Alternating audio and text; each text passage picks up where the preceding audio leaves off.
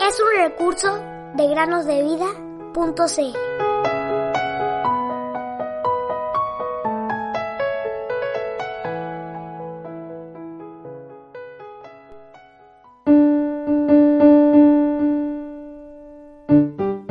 La palabra del Dios nuestro permanece para siempre.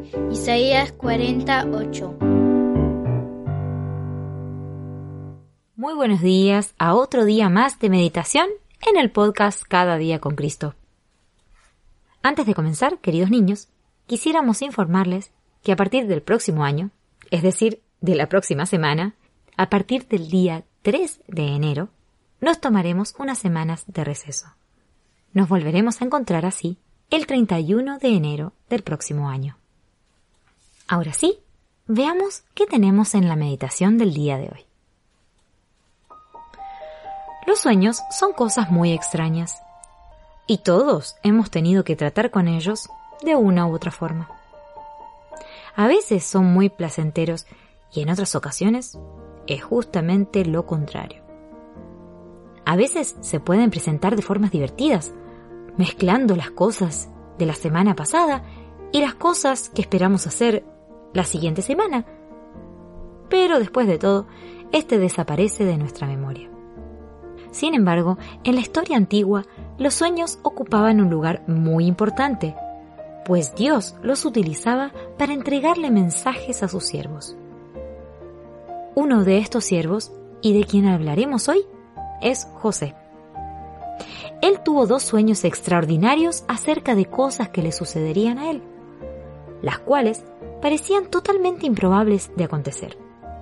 Sin duda que Dios le había enviado estos sueños, y por lo tanto estas cosas estaban destinadas a suceder a su debido tiempo.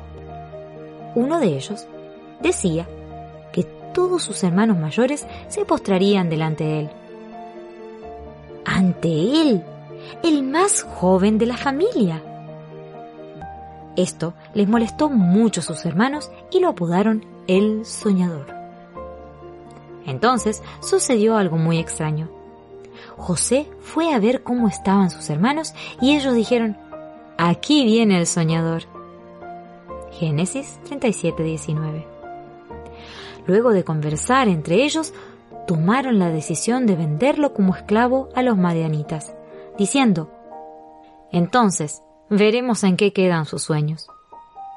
Cuán poco pensaron que esta acción desagradable se transformaría en el primer eslabón en la cadena que culminaría con el mismo evento que ellos deseaban evitar.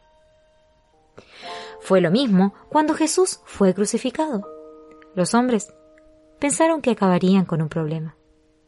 No queremos que éste reine sobre nosotros. Lucas 19:14.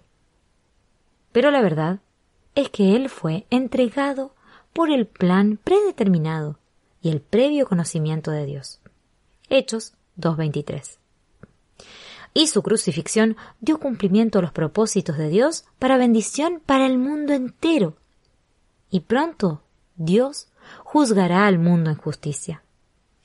Por medio de Jesús, a quien Él designó habiendo presentado pruebas a todos los hombres cuando lo resucitó de entre los muertos.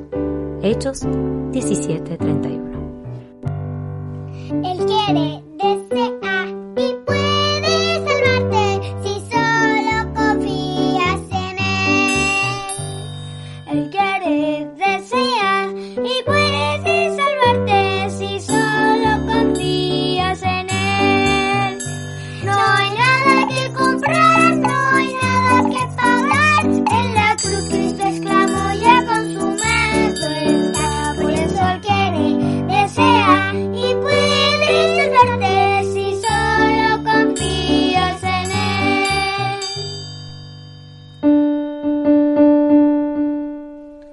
quiere